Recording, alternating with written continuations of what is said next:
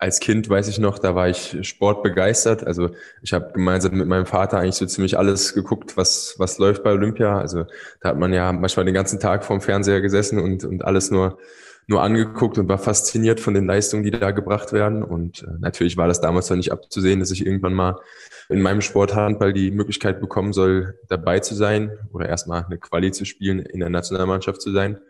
Und äh, natürlich ist es jetzt noch ein größerer Ansporn, äh, dorthin zu kommen und, und das einmal persönlich mitzuerleben.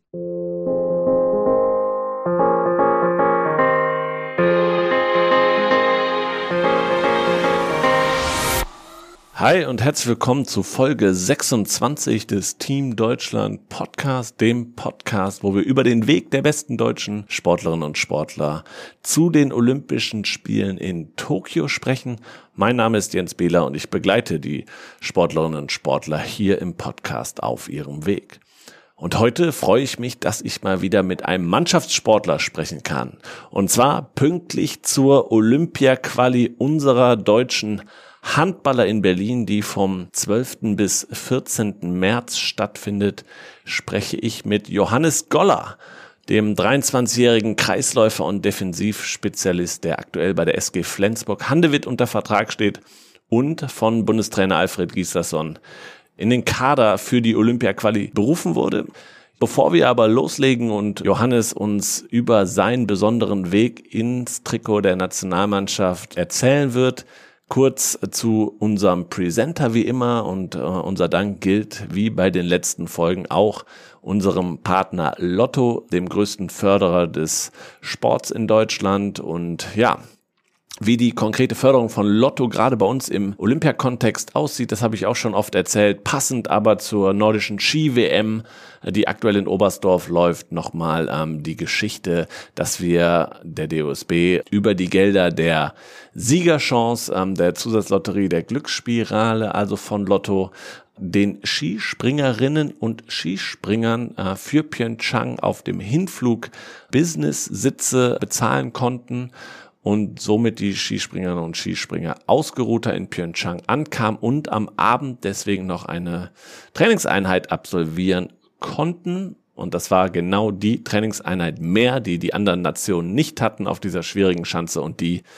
wie die Skispringer selber erzählten, eben dazu beigetragen hat, dass sie so gut in Pyeongchang abschneiden konnten. Das dazu, jetzt aber zu unserem Gast und ich freue mich sehr, dass wir jetzt mit Johannes Goller über seinen Weg und dann hoffentlich den Weg der Handballer zu den Olympischen Spielen in Tokio sprechen können. Herzlich willkommen, Johannes. Hallo, auch von mir. Johannes, du bist ja richtig aktiv. Bundesliga läuft, ihr spielt international mit dem Verein, die WM ist gerade zu Ende gegangen. Wie weit ist denn eigentlich Olympia oder das Olympia-Quali-Turnier in deinem Kopf drin? Ja, ist schon richtig, dass wir äh, momentan viel unterwegs sind. Es ist eine stressige Zeit. Nichtsdestotrotz sind wir natürlich sehr froh und dankbar, dass wir unseren Sport äh, in der Form auch ausüben dürfen. Ich glaube, es ist nicht selbstverständlich im Moment in, in Deutschland zu reisen, auch, auch in Europa rumzureisen. Von daher äh, nehmen wir diese stressige Zeit auch gerne in Kauf. Und wir wissen natürlich auch, dass, oder ich habe auch im Kopf, dass die Olympia-Quali vor der Tür steht. Es sind aber davor natürlich auch noch einige Aufgaben ähm, mit Flensburg zu äh, erledigen. Insgesamt das Thema Olympia. Du warst bei der letzten Teilnahme ähm, der deutschen Handballmänner in Rio noch nicht dabei. Du bist ja auch noch ein ähm, sehr, sehr junger Spieler. Wie weit ist denn Olympia für dich oder die Teilnahme an Olympischen Spielen immer schon ein Traum gewesen, ein Fernziel oder das, was du sagst, wäre toll, wenn der mein Weg mich dahin führen würde? Als Kind weiß ich noch, da war ich sportbegeistert. Also ich habe gemeinsam mit meinem Vater eigentlich so ziemlich alles geguckt, was, was läuft bei Olympia. Also da hat man ja manchmal den ganzen Tag vorm Fernseher gesessen und, und alles nur, nur angeguckt und war fasziniert von den Leistungen, die da gebracht werden. Und äh, natürlich war das damals noch nicht abzusehen, dass ich irgendwann mal in meinem Sport Handball die Möglichkeit bekommen soll, dabei zu sein oder erstmal eine Quali zu spielen, in der Nationalmannschaft zu sein. Und äh, natürlich ist es jetzt noch ein größerer Ansporn, äh, dorthin zu kommen und, und das einmal persönlich mitzuerleben. Gibt es irgendwelche besonderen Momente oder vielleicht so besondere Spiele, die dir im Kopf geblieben sind als junger Handballer? War das nicht. Also ich erinnere mich da an, an viele tolle Sportarten. Also da bekommt man natürlich auch mal die ganze Bandbreite von den Sportarten mit, die vielleicht das ganze Jahr über oder sonst nicht so in der Öffentlichkeit stehen. Und, und das ist schon faszinierend, was die Leute imstande sind zu leisten und auch, auch investieren, um, um dabei zu sein.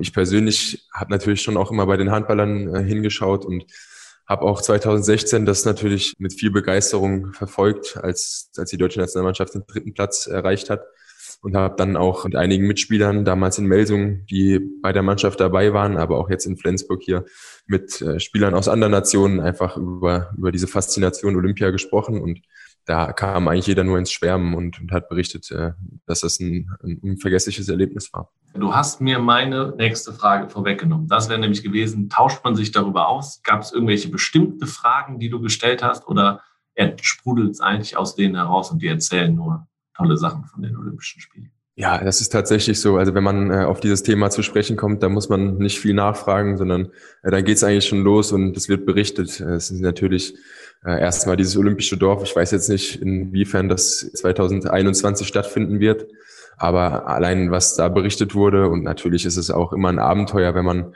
das kenne ich jetzt von meinen Turnieren mit der Männernationalmannschaft, aber auch mit der Juniornationalmannschaft. Das ist schon immer was ganz Besonderes, wenn man dann auf Reise geht und ein Abenteuer erlebt.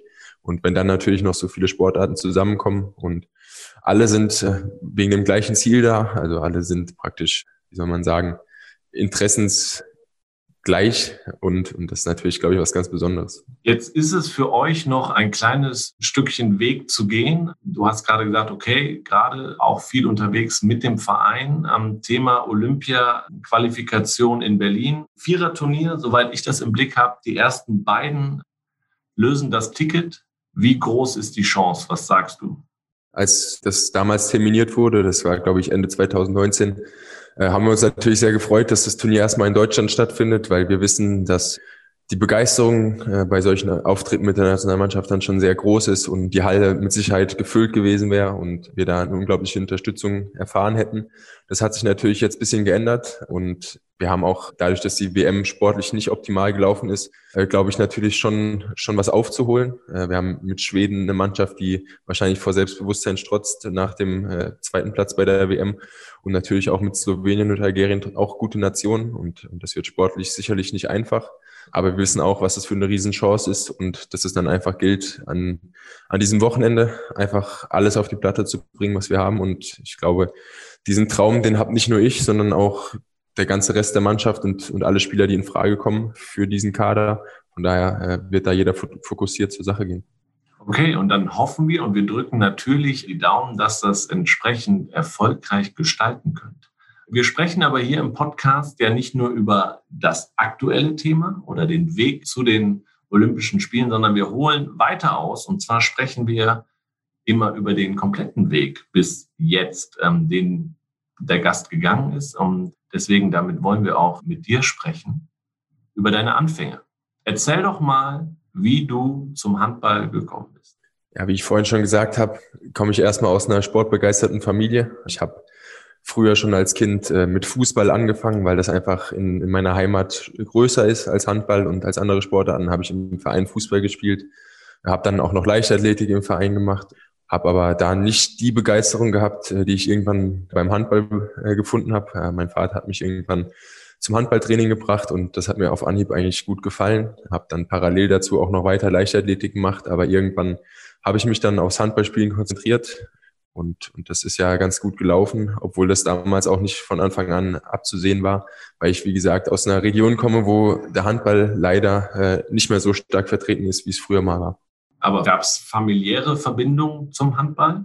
Ja, genau. Also mein Vater hat früher selbst leidenschaftlich Handball gespielt, auch äh, bis zur zweiten Liga, hat sich dann aber beruflich zu viel eingespannt, um, um den nächsten Schritt zu gehen. Und ich bin natürlich jetzt äh, umso glücklicher, dass ich das geschafft habe. Und sonst, ich habe gelesen, Schwester spielt auch. Ja, meine Schwester ist drei Jahre jünger als ich, ist dann so durch mich und durch meinen Vater auch zum Handball gekommen und hat es jetzt auch in die Bundesliga geschafft. Und das ist natürlich auch, auch schön zu sehen. Aber ihr habt hoffentlich auch noch andere Themen oder dominiert der Handball dann bei euch in der Familie? Also es ist natürlich schon ein großes Thema, das, das darf man oder muss man nicht leugnen, aber in der seltenen Zeit, in der ich mal zu Hause bin und auch meine Schwester da ist, da gibt's dann auch viele andere Themen. Das ist eigentlich meistens eine Zeit zum äh, Entspannen und nicht auf Handball konzentrieren, sondern einfach auch mal ja, mit der Familie über die Sachen sprechen, die außerhalb vom Sport stattfinden. Wenn wir uns deine Station so angucken, dann hast du gerade gesagt, klar, am Anfang, man weiß noch gar nicht, wann irgendwie ähm, der Zeitpunkt ist, dass man weiß, man kann wirklich erfolgreich in einer Sportart werden. Wann hat es denn bei dir so Klick gemacht und in welchem Alter und dann auch irgendwann gesagt, okay, dann muss ich aber auch einen Schritt gehen, vielleicht aus der Region raus, wo du gesagt hast, da ist der Handball gar nicht so groß gewesen und wenn du dich weiterentwickeln willst, musst du irgendwo anders hin. Ja, also ich hatte schon immer eine große Motivation und einen großen Spaß am Handball. Ich bin immer gerne ins Training gegangen und hatte zum Glück auch die Unterstützung von meinen Eltern, die mich schon, schon in jungen Jahren, also das ist, ging, glaube ich, in der D-Jugend los, wo sie mich zwei, dreimal die Woche aus meinem Heimatdorf nach Wiesbaden gefahren haben, dass ich an den Trainingseinheiten teilnehmen konnte. Das habe ich auch immer gerne gemacht und habe auch kaum eine Trainingseinheit verpasst. Aber natürlich ist es immer noch weit weg, das irgendwann beruflich oder professionell zu machen. Irgendwann gab es dann in Wiesbaden die Möglichkeit, in der A-Jugend-Bundesliga zu spielen. Das ist die höchste Spielklasse in der Jugend in Deutschland. Und da wurde es dann langsam professioneller. Und man hat halt gemerkt, dass man äh, auf diesem guten Jugendniveau mithalten kann. Und dann habe ich irgendwann eine Anfrage aus Melsungen bekommen, die vorhatten, die Jugendarbeit da weiter aufzubauen und ich direkt die Möglichkeit bekommen sollte, bei einer Bundesligamannschaft mitzutrainieren. Das war damals nicht ganz einfach, weil ich äh, mitten im, Abitur war und dann diese Entscheidung treffen musste, mit 16, halb 17 Jahren äh, von zu Hause auszuziehen und, und diesen Schritt zu gehen habe mich damals dafür entschieden und bin auch heute sehr, sehr froh, dass ich das so gemacht habe. Das wäre meine Frage gewesen. Was hat dich geritten, mitten im Abitur die Schule zu wechseln und diesen Schritt zu gehen? Aber du hast es gut beschrieben. So, du hast da eine Perspektive gesehen. Ich habe aber auch gelesen, dass du da quasi dann auch in der WG gewohnt hast, also alleine mit 17 Jahren. Auch das ist ja sicherlich, was einen weiter nach vorne gebracht hat. Ja, war tatsächlich eine kurzfristige Entscheidung. Also ich glaube, ich war das erste Mal zum Probetraining im November und bin dann schon zum Februar, also zum neuen Schuljahr gewechselt. Und Voraussetzung war, dass das mit der Schule funktioniert. Das Gute war von Hessen einfach in eine andere Stadt. Das heißt, äh, der Lehrplan war ähnlich und deswegen ist es eigentlich nahtlos übergegangen. Und dann bin ich natürlich auch so ein bisschen in ein Projekt mit vielen Fragezeichen gegangen, weil ich der erste Jugendliche war, der von außerhalb nach Melsungen gewechselt ist, war der erste, der in dieser Talente-WG gewohnt hat. Es war natürlich schon ja, eine kurzfristige und, und auch ambitionierte Entscheidung, aber es ist alles so aufgegangen, wie es mir damals versprochen wurde von den Verantwortlichen in Melsungen. Und da bin ich den Leuten natürlich auch heute noch dankbar, dass sie mir diese Möglichkeit gegeben haben. Talente-WG wusste ich jetzt nicht. Das heißt aber, das ist eine Art Weiterentwicklung eines Sportinternats, aber eher auf WG-Basis. Und es wurde sich trotzdem auch nochmal intensiv um euch gekümmert oder wurde euch quasi die Wohnung zur Verfügung gestellt, das WG-Zimmer und dann macht was draus? Ja, so war es am Anfang. Also wir hatten eine, eine, Ansprechpartnerin, die sich um uns gekümmert hat. Wir hatten damals noch keinen Führerschein. Sie ist mit uns einkaufen gefahren. Aber wir waren schon auf uns alleine gestellt, weil wir auch, ich glaube, der Jüngste war 17 oder 16. Also wir waren ein Alter und auch schon eigentlich relativ weit, dass wir das geschafft haben, alleine klarzukommen. Das hat sich jetzt aber auch verändert, weil auch jüngere Spieler jetzt in Melsung im Internat sind. Und da ist die Betreuung natürlich dann ein bisschen intensiver. Und ich war letztes Jahr im Sommer einmal dort und habe mir das mal angeschaut, wie sich das ganze Projekt entwickelt hat. Und es ist schon bemerkenswert, was der Verein da auf die Beine gestellt hat. Ich finde das ja außergewöhnlich, dass sie euch quasi auch so viel Vertrauen entgegenbringen und wenig Kontrolle ausüben. Also die lotsen euch dahin ne, und wollen euch auch da haben und geben euch dann trotzdem die Freiheit, als 17-, 18-Jährige zusammenzuwohnen muss ja nicht immer gut gehen, aber das Vertrauen habt ihr gespürt und habt es entsprechend auch umgesetzt. Ja, genau. Das war natürlich auch mutig von beiden Seiten, muss man sagen. Wir haben uns natürlich ausgetauscht und kennengelernt, aber man kann natürlich trotzdem nicht davon ausgehen, dass so junge Jugendliche, junge Erwachsene das, das von Anfang an schaffen. Es hat aber gut funktioniert und ich glaube, das war auch der Grundstein dafür, dass dieses Projekt äh, heute noch so erfolgreich läuft. Und wie ging es dann weiter? Das heißt, du bist in die Jugend gewechselt, hast mit der Bundesligamannschaft trainiert und hast dann da auch dein Bundesliga-Debüt gegeben? Ja, genau. Also ich habe mit der Bundesliga trainiert, habe aber natürlich schon gemerkt, dass es ein riesiger Schritt ist vom Jugendhandball äh, in die erstmal in den Herrenbereich und dann natürlich auch direkt in die erste Mannschaft in der Bundesliga zu kommen.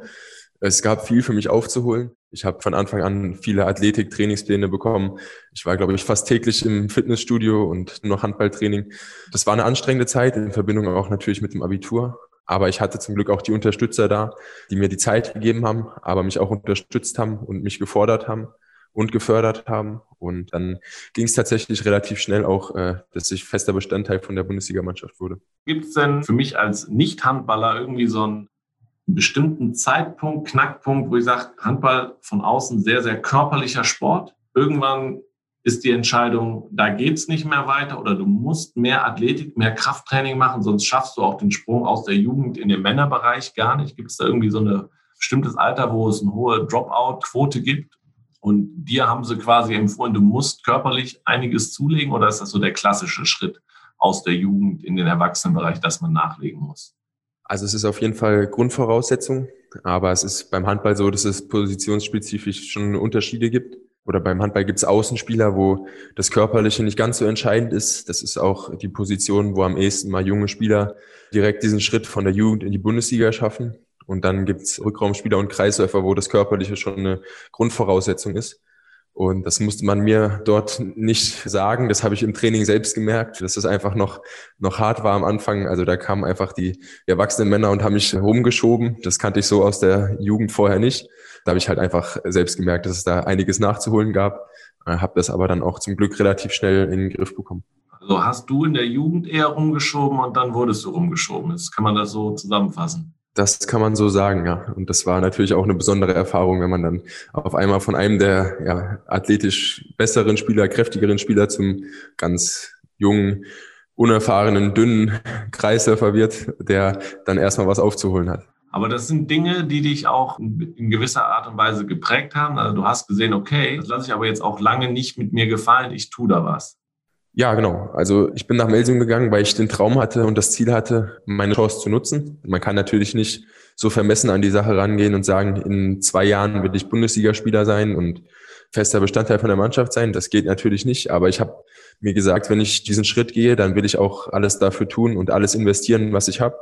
Und da hat dieses Krafttraining natürlich auch dazugehört. Okay, wir gehen einen Schritt weiter auf deinem Weg und ein paar Fotos haben uns ja von dir auch erreicht. Und da schauen wir mal, ich habe hier eins auf Instagram gefunden. Du strahlst in die Kamera ein rotes Trikot, das müsste dann Melsung sein. Und du bist nominiert worden in die äh, Jugendnationalmannschaft, glaube ich, in die Auswahl. Waren das auch Momente, die gesagt haben, okay, war wichtig, dass ich frühzeitig auch da schon gespürt habe, es kann in die absolute nationale Spitze gehen? Ja, damals war das aber so, dass es relativ überraschend war. Ich habe in Wiesbaden noch in der Bezirksauswahl gespielt, habe dann auch einige Lehrgänge bei der Hessenauswahl mitgemacht, wurde da aber irgendwann aussortiert, weil es einfach nicht entweder noch nicht gereicht hat oder nicht gepasst hat zu dem Zeitpunkt und habe dadurch auch die Sichtungslehrgänge für die Jugendnationalmannschaft verpasst und war deswegen so ein bisschen außen vor. Aber mit dem Schritt nach Meldung wurde der damalige Junioren-Nationaltrainer Markus Bauer dann auf mich aufmerksam und hat mich zum Lehrgang eingeladen. Und das war eigentlich mein erster Kontakt zu diesem sehr professionellen, vom DHB geförderten Nachwuchsbereich und der Nachwuchsarbeit. Und natürlich war das ein wichtiger Schritt, auch da dabei zu sein. Und da habe ich auch viele wertvolle Erfahrungen gesammelt und auch Freunde kennengelernt, mit denen sich die Wege heute in der Bundesliga und auch in der Nationalmannschaft immer noch kreuzen. Das war 2016. Dann bist du von Melsung irgendwann in den hohen Norden gewechselt. Mein Wechsel war 2018. Damals ist mein Vertrag in Melsung ausgelaufen und ich habe halt einfach überlegt, was ich machen soll. Und dann habe ich einige Angebote bekommen. Und dann irgendwann hat bei mir Flensburg angerufen. Und Flensburg ist schon seit Jahren ein großer Name im Handball und spielen Champions League, spielen auch immer um die deutsche Meisterschaft mit. Und damals war man schon so ein bisschen äh, perplex und überrascht, dass so ein großer Verein Interesse an einem hat. Und dann musste ich eigentlich auch nicht mehr lange überlegen. So ähnlich wie damals mein Schritt Nachmeldung, dann auch mir gesagt, diese Chance kriegst du vielleicht nicht nochmal und habe dann mich dazu entschieden, diesen Schritt zu gehen und bin auch sehr froh, dass ich diesen Schritt gegangen bin, weil wir hier direkt im ersten Jahr auch deutscher Meister geworden sind, ich mit vielen Spielern zusammenspielen durfte und das mich einfach handballerisch und auch menschlich nochmal deutlich weitergebracht hat. Ich erkenne ein Muster. Das heißt, du scheust das Risiko eigentlich nicht vor neuen Aufgaben. Das motiviert dich mehr. Was den Handball angeht, würde ich das schon so sagen. Viel zu investieren, um die Träume und Ziele zu erreichen. Ich hatte zweimal natürlich auch Glück, dass ich in Meldung damals mit Michael Roth einen Trainer hatte, der mir die Chance gegeben hat, dabei zu sein als junger Spieler. Und jetzt hier in Flensburg ein Verein und auch ein Trainer mit Mike Machulla, die mich als junger Spieler zu einer Top-Mannschaft geholt haben und mich jetzt behutsam aufgebaut haben. Das ist natürlich immer auch ein bisschen Glück, dass es so funktioniert, aber ich war bereit, äh, dieses Risiko einzugehen. Jetzt habe ich gelesen, dass du da lieber erstmal auch in der Abwehr spielst. Ist das irgendwie auch eine Art, wo du sagst, erstmal Sicherheit geben, dem Team Sicherheit mitgeben und dass du da ein Fels in der Brandung bist quasi und dann erst ans offensive Spiel zu denken. Hat das dir auch geholfen, diese Herangehensweise? Ja, es ist so ein bisschen zweigeteilt. Einmal ist es positionsgeschuldet, dass äh, Kreisläufer schon auch oft eine zentrale Rolle in der Abwehr spielen. Auf der anderen Seite bin ich so auch damals in Melsungen in die Bundesliga gekommen. Also ich habe mich schon dadurch empfohlen, dass ich ein relativ guter Abwehrspieler war und habe dadurch auch meine ersten Einsatzzeiten bei der Bundesligamannschaft bekommen und habe da auch Gefallen dran gefunden. Also es macht mir unglaublich viel Spaß, in der Abwehr mit der ganzen Mannschaft und in Verbindung mit dem Torhüter zusammen zu arbeiten. Ähm, Im Angriff ist natürlich als Kreisläufer ist man immer nur so ein bisschen weniger beteiligt an dem, was passiert. Also man arbeitet zwar viel, aber den Ball sieht man dann doch relativ selten. Deswegen fühle ich mich in der Abwehr schon ganz wohl. Der Schritt nach Flensburg hatte ich dann quasi auch ähm, Richtung Nationalmannschaft bestimmt ein Stück näher gebracht. Das nächste Foto, was wir hier haben, ähm, sehe ich dich nämlich im Nationaltrikot und das 2020 bei der Europameisterschaft dein erstes großes Turnier für die Nationalmannschaft. Wie war das, als du erfahren hast, okay, du bist das erste Mal beim großen Turnier mit dabei?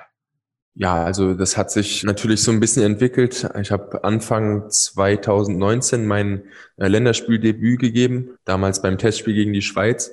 Das war natürlich ein ganz großes Ding. Also einmal für die Männernationalmannschaft aufzulaufen, das ist, glaube ich, ein Traum, den jeder Sportler äh, nachvollziehen kann, dass das etwas ganz Besonderes ist. Und dann habe ich eigentlich das ganze Jahr über auch alle Lehrgänge mitgenommen und habe mich dann auch mehr und mehr wohlgefühlt in der Nationalmannschaft, habe da auch gemerkt, dass es einen als Spieler einfach noch weiterbringt, auf diesem Niveau zu spielen, mit äh, unglaublich guten Mitspielern zusammenzuarbeiten. Und dann kam Ende des Jahres die Nachricht, dass ich erstmal im erweiterten Kader für die EM bin. Das war natürlich schon eine große Ehre und dass ich dann am Ende auch noch relativ viel Spielzeiten bekommen habe, ist natürlich umso schöner. Ja, besonders, weil ja jetzt gerade die Kreisposition jetzt nicht unbedingt schwach besetzt ist in der Nationalmannschaft. Also du hast da schon auch ordentlich Konkurrenz. Wie ist das so intern, auch bei so einem Lehrgang, wo man weiß, fahren alle von uns da jetzt mit oder einer fliegt noch raus? Wie ist da so der Umgang untereinander? Ja, sehr kollegial. Also ich habe alle meine Kollegen eigentlich als sehr, sehr nette Menschen kennengelernt, die auch wissen, dass es natürlich in gewisser Weise Konkurrenz ist, aber am Ende zählt das Ergebnis des Teams. Und so war eigentlich das Zusammenarbeiten auch von Anfang an äh, sehr angenehm und auch so, dass ich dadurch auch viel mitnehmen konnte. Also ich habe mich viel mit den Mitspielern ausgetauscht und auch da noch einiges mitnehmen können, wie man einfach in der Vorbereitung auf so ein Turnier sich am besten verhält, sich vorbereitet. Und deswegen habe ich eher von dieser Konkurrenz profitiert, als dass es mich gehemmt oder irgendwie geschwächt hat. Wir kommen zum letzten Bild und das ist gar nicht so lange her. Und zwar ist das von der WM 2021 in Ägypten. Also auch unter Corona-Bedingungen konntet ihr eine WM spielen. Du hast es schon am Anfang gesagt, dass, dass du auch darüber relativ glücklich bist, dass der Handball so privilegiert ist, Bundesliga läuft, Champions League läuft, aber auch die WM in Ägypten hat stattgefunden. Rückblickend, sportlich wahrscheinlich nicht so, wie ihr euch das vorgestellt habt. Was sagst du rückblickend zur WM? Hat es euch trotzdem gewisserweise Erfahrung mitgegeben? Neuer Trainer mit dabei war wichtig, auch wenn es sportlich nicht ganz so erfolgreich war? Ja, also erstmal war das ein Turnier, über das es im Vorfeld leider ziemlich viele Diskussionen gab. Also es ging eigentlich schon Anfang der letzten oder dieser Saison los, dass man gesagt hat, so ein Großturnier kann eigentlich nicht stattfinden unter dieser oder in Zeiten dieser Pandemie. Und das wurde eigentlich nur mehr und mehr, je näher man auf das Turnier zugegangen ist. Dann haben wir leider auch einige Absagen äh, von Leistungsträgern in unserer Mannschaft gehabt, so dass wir Anfang Januar uns mit einem komplett neuen Team und einem neuen naja, neuen Trainer. Er hat natürlich schon zwei Lehrgänge vorher gemacht, aber das ist natürlich nicht viel Zeit, um eine Mannschaft einzuspielen. Das heißt, es war natürlich schon viel zu tun und man hat dann leider auch gesehen, dass diese Eingespieltheit und auch die Erfahrung auf diesem Top-Niveau gefehlt hat und dass uns, uns in den wichtigen Spielen, in den wichtigen Phasen leider noch nicht gereicht hat, um dann den Schritt ins Viertelfinale zu gehen. Aber es hat uns auf jeden Fall, glaube ich, als Mannschaft und auch jeden einzelnen Spieler weitergebracht auch dieses Erleben dieser besonderen Situation in einer großen Bubble. Ich meine, wenn man jetzt auf das Olympia-Quali-Turnier blickt oder noch einen Schritt weiter nach Tokio, wird es ja ähnlich werden. Wie hast du das so empfunden? Hat das gut funktioniert? Hat das weniger gut funktioniert? Ist das auf jeden Fall ein Konzept, dass man Sportgroßveranstaltungen auch durchführen kann?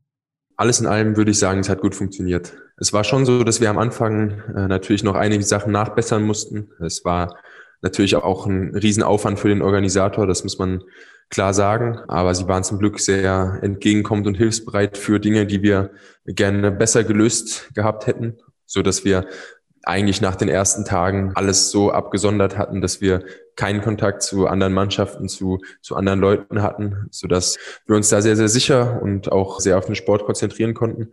Das Einzige, was man sagen muss, so ein langes Turnier wird natürlich eintönig. Also man hat nicht viel mehr gesehen außer Halle und Hotelzimmer. Aber es ist natürlich auch klar, dass es die einzigen Voraussetzungen sind, unter denen so ein Turnier in der jetzigen Zeit stattfinden kann. Im Hinblick auf Olympia wird es natürlich nochmal eine viel größere Aufgabe, weil da natürlich noch viel mehr Sportler aus noch unterschiedlicheren Ländern zusammentreffen. Okay, das im Rückblick auf die WM, dann bist du zurückgekommen und dann hat es dich erwischt. Dann bist du an Corona erkrankt. Kannst du da rückblickend nochmal sagen, wie die Zeit war? War das ein Schock für dich? Wie hast du die Zeit erlebt? Ja, also erstmal war die Nachrichtenschock, weil ich es mir bis heute nicht erklären kann, wo ich mich angesteckt habe. Äh, weil wirklich diese Testungen so engmaschig waren. Also wir haben jeden Tag äh, PCR-Tests gemacht und wie gesagt, das Hygienekonzept hat auch sehr gut funktioniert. Das sieht man spätestens dadurch, dass sich niemand angesteckt hat. Es war natürlich dann schon schockierend, weil ich eigentlich vorhatte, direkt in Flensburg ins Training einzusteigen und, und die nächsten Aufgaben in der Champions League schon äh, vor der Tür standen. Und dann wird man natürlich durch so eine Quarantäne erstmal ausgebremst. Ich hatte nur das Glück, dass ich kaum Symptome hatte und dadurch auch durch Materialien, die mir hier nach Hause geliefert wurden, relativ schnell wieder trainieren konnte, um mich da bestmöglich fit zu halten. Aber es ist natürlich klar, dass so eine Quarantäne einem Sportler auch in, in Vorbereitung auf Wettkämpfe nicht gut tut. Also hat man jetzt ja auch in, beim Australian Open beim Tennis gesehen, dass da einige 14 Tage im Hotelzimmer versucht haben, irgendwie mit dem Tennisball in die Wand zu schlagen. Da musstest du quasi auch zu Hause kreativ werden oder war klar, du machst erstmal Kraft und sonst welche Dinge und mit dem Ball kannst du halt einfach nicht viel machen ja, das einzige Gute war, dass ich aus einer Phase kam, wo ich hohe Belastungen hatte und auch viel Handball gespielt habe, so dass ich da äh, eigentlich nicht die, die Sorge hatte, dass ich innerhalb von den 10, 14 Tagen alles verlerne. Aber natürlich muss man gucken, dass man seinen Körper einigermaßen auf einem Niveau hält, weil sonst natürlich auch einfach die Verletzungsgefahr und einfach diese Spielbelastungen schwierig werden, wenn man dann sofort wieder hundertprozentig in den Wettkampf einsteigen soll. Jetzt hast du gesagt, körperlich ging es dir ganz okay. Ist das psychisch irgendwie auf jeden Fall auch trotzdem eine harte Nummer gewesen? Du hast gerade beschrieben, du weißt es nicht, wo du dich angesteckt hast. Zum Glück hast du anscheinend niemanden weiteren angesteckt. Auch das wäre wahrscheinlich nochmal eine andere psychische Herausforderung gewesen. Aber hast du das irgendwie dann trotzdem schnell abhaken können und sagen so, ja, okay, was soll ich machen? Ist jetzt passiert, ist anderen auch schon passiert und ähm, kann ich trotzdem mit umgehen? Ja, also natürlich habe ich mich schon einige Male gefragt, äh, wo ich mich angesteckt habe, wie das passieren konnte. Ich weiß bis heute keine Antwort und habe dann auch irgendwann aufgegeben, darüber nachzudenken und, und das auch als Herausforderung gesehen, da so schnell wie möglich durchzukommen. Ich hatte zum Glück hier durch Nachbarn und, und auch Mitspieler eine gute Versorgung, was Lebensmittel angeht und Trainingsmöglichkeiten. Und ich habe auch relativ schnell gemerkt, dass es mir schon wieder besser ging. Von daher konnte ich das relativ schnell abhaken und und habe das dann als ja, kleine Aufgabe gesehen, mich auch von zu Hause aus fit zu halten, da nicht den Anschluss zu verlieren. Wie war denn so die Anfangszeit bei dir Corona-mäßig, als kein Sport stattgefunden hat? Hast du die Zeit anders genutzt? Auch weil das habe ich zum Beispiel viel von anderen Sportlern und Sportlern erfahren, dass sie Zeit hatten, die sie sonst nie hatten. Und immer hieß ja, im Sommer war ich nie zu Hause. Ich war das erste Mal im Sommer zu Hause und konnte dies und das machen. Gab es das bei dir auch oder war es eher so in deinen jungen Jahren, wäre schon schön, wenn wir jetzt Handball spielen hätten können. Ja, sowohl als auch. Also erstmal war das, glaube ich, wie bei allen schockierend. Also wir hatten damals ein Auswärtsspiel in Berlin und haben vor einer vollen Halle gespielt. Ich glaube, 10.000 Zuschauer waren da. Man hat schon gehört, dass dieses Virus sich relativ schnell verbreitet und es auch nicht mehr lange dauert, bis es nach Deutschland kommt. Aber dass das wirklich das letzte Spiel der Saison und auch vor Zuschauern war, das hat man damals noch nicht für möglich gehalten. Und dann war es auch im Handball so, dass alles runtergefahren wurde. Die, die Saison wurde abgebrochen. Alle Vereine haben ihre Spieler und Mitarbeiter in Kurzarbeit geschickt. Das heißt oder hat bedeutet, dass wir uns als Mannschaft auch ein halbes Jahr nicht getroffen haben. Wir durften kein Handballtraining machen.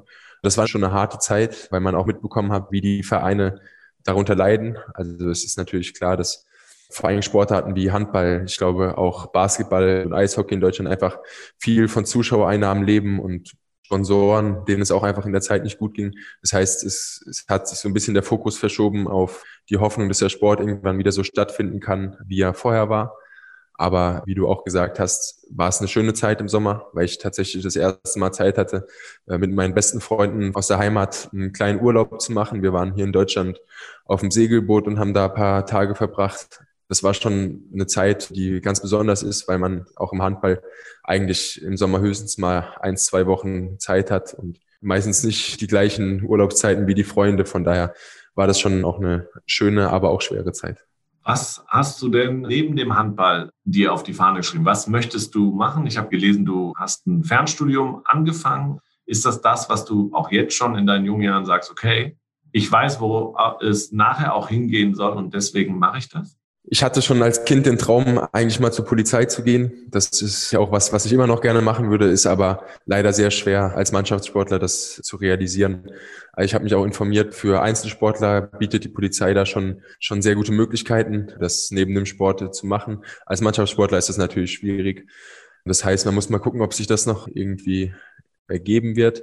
Mein Studium habe ich eher daher angefangen, weil ich noch was neben dem Sport haben will, worauf ich mich auch konzentrieren kann. Und ich auch gemerkt habe, dass es sehr gut tut, wenn man sich auch mal zu Hause hinsetzt, den Kopf bisschen anstrengt und auch noch andere Herausforderungen, äh, abgesehen vom Sport hat. Jetzt studierst du Sportmanagement, richtig? Ja, genau. Hat auch was mit dem Sport zu tun. Also so ganz, also ist jetzt nicht Jura oder so, wo du den Kopf völlig frei kriegst. Aber weil Interesse an Sport schon die ganze Zeit da ist und es daher naheliegend ist. Also es ist tatsächlich so, dass es fast ein BWL-Studium ist, aber die Beispiele oder einige Module sind natürlich auf den Sport bezogen. Das macht es für mich natürlich noch ansprechender und auch ein bisschen einfacher. Ja, aber am Ende ist es auch ein Studium wie jedes andere, für das man sich einfach hinsetzen muss, sich die Zeit nehmen muss und auch manchmal sich, ich will jetzt nicht sagen, selbst in den Arsch treten muss, um sich hinzusetzen, um das auch irgendwie zu absolvieren. Ja. Weiterer Punkt, Sportler immer wieder mit umgehen müssen, sind Rückschläge schwere Verletzungen. Wie sieht das bei dir aus? Also ich bin äh, bis auf ein, zwei Ausnahmen eigentlich gut durchgekommen. Ich bin natürlich auch noch relativ jung, also 23 hofft man natürlich, dass es bei den meisten Sportlern noch nicht so viel passiert ist. Ich hatte Ende oder ja, direkt nach der Corona-Unterbrechung in der Vorbereitung habe ich mir ja, den Fuß gebrochen, war dadurch dreieinhalb Monate raus.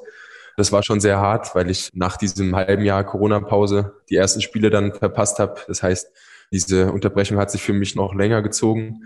Es war also aus sportlicher Sicht, glaube ich, schon die schwerste Zeit in meiner Karriere, weil man einfach dieses Gefühl hat, der Mannschaft nicht helfen zu können und ja, durch so eine Verletzung natürlich sehr ausgebremst wird. Im Nachhinein kann ich aber auch sagen, dass, dass einen so eine Erfahrung äh, deutlich stärker werden lässt und noch mehr das zu schätzen lernt, was man jeden Tag hat, dass man gesund und glücklich das ausüben kann, was man als Kind geliebt hat, einfach seinen Sport, in meinem Fall Handball, auszuüben und damit noch überleben oder leben zu können. Das habe ich noch mehr schätzen gelernt und habe seitdem auch noch mehr Wertschätzung für meinen Beruf. Hast du denn irgendwas, wo du jetzt auch gerade nochmal Rückblick dass du das ja schon so lange so gerne Handball spielst. Hast du denn auf deinem Weg irgendwas, wo du sagst, okay, da habe ich glücklicherweise die richtige Abzweigung genommen oder irgendwas, wo du sagst, meinem 15-jährigen Ich würde ich empfehlen, im Rückblick das und das zu tun, obwohl du, wie ich finde, was du erzählt hast, ja einen relativ straighten Weg gegangen bist. Gibt es irgendwas, wo du sagst, okay, das bereust du ein wenig oder das hättest du gerne anders gemacht? Das finde ich eine schwierige Frage, weil ich eigentlich mit dem Weg, den ich gegangen bin und auch mit allen Entscheidungen, die ich so getroffen habe, nach wie vor total zufrieden bin und die auch wieder so treffen würde. Aber was ich vorhin schon mal angesprochen habe, würde ich halt einfach vielleicht Handballern, die jetzt in diesem Alter sind und wo es vielleicht jetzt auch nicht direkt abzusehen ist, dass sie das irgendwann mal professionell machen können, sagen, dass es nie ausgeschlossen ist, das zu schaffen. Ich habe damals, wie gesagt, in der Nähe von Wiesbaden gab's oder gibt's nicht mehr diese großen Vereine. Äh, da ist schon der Fußball sehr vorherrschend und es war nicht abzusehen, dass ich es irgendwann nach Melsungen und dann sogar in die Nationalmannschaft schaffe. Aber ich habe trotzdem in jedem Training Gas gegeben, habe mich immer gefreut, wenn ich ins Training zu den Spielen fahren durfte. Und das ist vielleicht einfach das, was man aus meinem Weg mitnehmen kann, dass man es auch schaffen kann, wenn es nicht im ersten Moment so aussieht, sondern vielleicht auch über einen kleinen Umweg es trotzdem noch erreichen kann. Fass doch mal die Faszination Handball für dich zusammen und mach ein bisschen Werbung für junge Leute da draußen, die denken, okay, Handball weiß ich noch nicht, was mache ich an Sport oder so wie du mehrere Sportarten machen und dann sich irgendwann entscheiden müssen. Ja, also erstmal zum letzten Punkt, den du gesagt hast, das schadet, glaube ich, nie, dass man alles ausprobiert, worauf man Lust hat.